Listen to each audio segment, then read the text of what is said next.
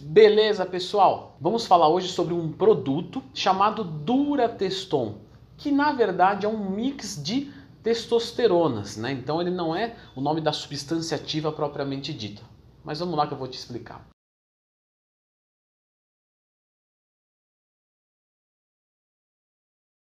Pessoal, sempre lembrando que se você quiser ter-me como seu professor, basta acessar leandrotwin.com.br. Leandro, eu queria ver alguns, alguns cases, né, para falar bonito em inglês, como alguns aí gostam de falar. É, é só procurar... é só procurar no meu site, meus alunos, que você vai ver, beleza? Valeu! Bom, Durateston é o nome de um fármaco, certo? Onde se envolve um mix de testosterona fabricado pela Schering no Brasil. Existem outros mix de testosterona que podem levar nomes como Sustanon em outros locais do mundo, por outros laboratórios, né? Então estou colocando aqui Durateston, mas entendo que isso serve para todos os mix de testosterona nessas proporções. Quais proporções são essas, Leandro? A cada 1 ml de Durateston nós temos 30 miligramas de propionato de testosterona, 60 miligramas de fenpropionato de testosterona, 60 miligramas novamente de isocaproato de testosterona, que é um éster de meia-vida maior, e 100 miligramas de decaonato. Mas decaonato não é da Deca, Leandro? Não, não, isso é um nome popularmente, mas não está certo. Decaonato é o nome do éster, né? Então você tem decaonato de nandrolona e nesse caso 100 miligramas a nossa composição de decaonato de testosterona que tem uma meia-vida maior. Leandro, quer dizer que existe uma nandrolona de meia-vida curta? Sim, por exemplo, o fenilpropionato de nandrolona, que é um outro éster da nandrolona. Beleza, Leandro, entendi esse negócio de éster aí, mas me explica melhor. Qual que é a vantagem de eu ter um mix de ésteres, né? De meia-vida mais curta e meia-vida mais longa? Em tese, você vai ter é, uma resposta rápida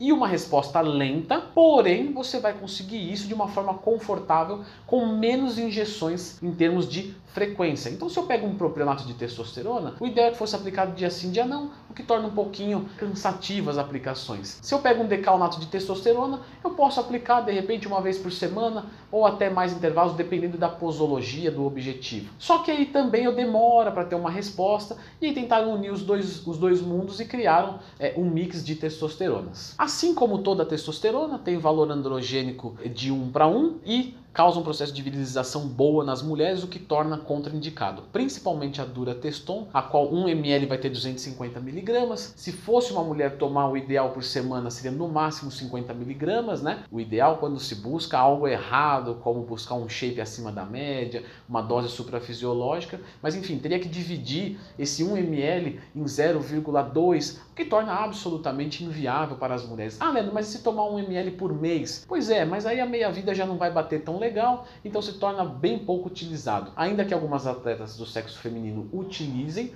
né, isso gera um processo de virilização gigante. Né? Então vocês podem olhar as bodybuilders, as quais ela tem um processo de virilização grande. Para homens, a dosagem se mostra em torno de 250 a 500 miligramas por semana, eh, sendo em doses mais conservadoras, 250 a cada 10 dias, né? Normalmente é assim que os endócrinos prescrevem para fins estéticos, ainda que eles não possam fazer isso, né? Porque o conselho deles não libera é, hormônios para fins estéticos. Porém, fisiculturistas elevam essa dose em até 2 gramas por semana, que é uma dosagem gigante que com certeza vai causar um processo de aromatização muito grande, um processo de perfil lipídico muito ruim, de pressão alta ainda pior, retenção de líquidos, acne, é, inibição do eixo HPT, entre outros, tá? Como ginecomastia, num caso não cuidado, de um processo de aromatização. Mas claro que a gente está falando de um fim competitivo, onde a saúde já está não em segundo ou em terceiro plano, mas em, em vigésimo ou trigésimo plano, certo? O negócio ali é vencer. É muito comum ocorrer um grande aumento de desejo sexual, tanto nos homens quanto nas mulheres, porque é um hormônio sexual, propriamente dito masculino. Porém, não se engane,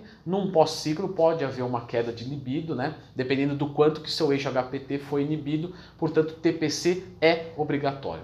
Uma curiosidade sobre TPC aqui, como eu sempre falo, TPC não dá para dizer qual é a melhor, porque isso depende de uma macroanálise do ciclo. Se eu tomo uma dura teston por semana por 8 semanas, é diferente de eu tomar 4 duras por semana por 16 semanas. Mas algo é, é bastante concreto para a gente. A gente tem que respeitar a meia-vida da maior droga. E a TPC sempre é de duas a três vezes a meia-vida da nossa maior droga, que sempre deve ser a testosterona, para que não haja uma queda e isso gere uma, uma queda de libido. Então, normalmente a TPC de dura teston, dependendo do empilhamento que foi feito também, né? Porque quatro duras por 16 semanas gera muito mais tempo para sair do organismo do que uma dura por 8 semanas. Mas normalmente aí se inicia entre 20 e 30 dias a TPC, novamente reforçando por conta da maior meia-vida da droga. Por trabalhar mantendo nosso balanço de nitrogênio positivo, como toda testosterona, ela se mostra muito eficiente no ganho de massa muscular, também ajuda a acelerar o metabolismo, ajuda na perda de gordura corporal, ajuda na força, né? Ela faz o aumento dos glóbulos vermelhos e com isso você tem mais oxigenação e mais oxigenação é mais força, mais rendimento. Então realmente é uma droga que promove bons fins estéticos e bons fins de capacidade física, né? Mas claro, como toda droga, com um custo à nossa saúde, dose dependente de quanto utilizar. Isso é legal falar. Quanto maior você utilizar a dose, mais colateral você vai ter, mas não necessariamente mais resultados. Então descobrir esse limiar é muito importante para que você não use nada que vai te prejudicar 10 vezes e vai te melhorar o resultado uma vez. Por se tratar de uma droga a qual tem uma meia-vida de um dos seus componentes mais elevados, ciclos maiores são mais recomendados, né, a partir aí mais ou menos de 6 a 8 semanas como tempo mínimo, tá? Aplicações normalmente utilizadas duas vezes por semana, ainda que algumas pessoas preferem aplicar dia sim, dia não, por conta da meia-vida curta de dois ésteres. Dependendo da dosagem utilizada e também, claro, do tempo, ou seja, sua posologia, pode haver processos de aromatização, então talvez um antiaromatizante seja necessário para se controlar acne, pressão alta, ginecomastia e coisas do tipo. É uma droga que dá para se utilizar tanto em bulk quanto em cutting, porém é mais utilizada em bulking porque, ao que tudo indica, os ésteres mais longos tendem a reter um pouquinho mais de líquidos, isso numa experiência prática da maioria é, dos usuários e dos treinadores. Então, normalmente ela é utilizada em bulk e em cutting vai ser mais para o propionato, a qual já tem um perfil aqui no canal do Leandro Twin se tiver curiosidade de uma testosterona onde vai melhor para cutting. Apesar de ser um hormônio androgênico, que uma quantidade alta vai afetar negativamente a sua saúde, ela não é um 17-alfa-quelato, então não tem um metabolismo hepático e não agride as transaminases de forma acentuada. Também não se mostra estragar muito o nosso colesterol, mas sim, a gente tem uma piora do nosso perfil lipídico. Muito utilizada para crazy, para TRT, principalmente pelos médicos, certo? Por conta da durateston ser uma droga propriamente dita de farmácia, onde uma prescrição você consegue um produto de qualidade plena.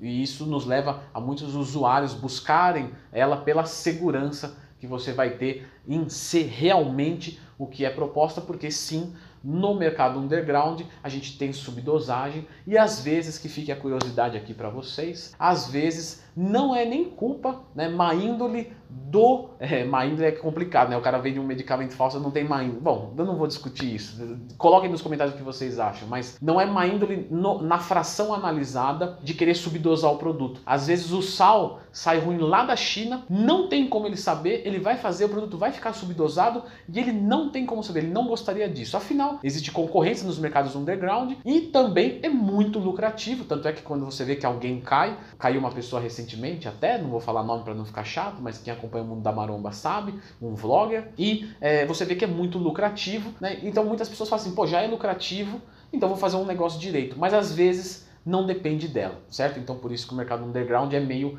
instável, beleza? Então é isso, você já tomou a Dura Teston? Se sim, escreva aqui nos comentários e solicite o próximo perfil de droga a qual te interessaria saber eu aqui falando, né? Sempre lembrando que Existe uma maneira certa de você tomar Durateston. Não é assistindo o vídeo do YouTube. Esse vídeo aqui é para te mostrar o que, que é, te apresentar o que, que é. Isso é uma droga criada para fim terapêutico, para quem não produz testosterona, certo? Então existe um jeito certo com um profissional. Busque isso, né? Pô, Leandro, você, você tem coragem de vir aqui e falar de esteroides anabolizantes? Claro, não tem problema. Seria o mesmo que eu falar aqui sobre maconha, sobre álcool, como já falei, é uma droga, certo? É, o álcool não, né? Que o álcool ele é, ele é legalizado, né? Enfim. Mas. Não, fala... Testosterona também. É a testosterona também. Esse Diegão manda bem. Deixa, deixa esse pedacinho. O Diegão, ó. Cara, eu tô promovendo ele a auxiliar aqui do vídeo.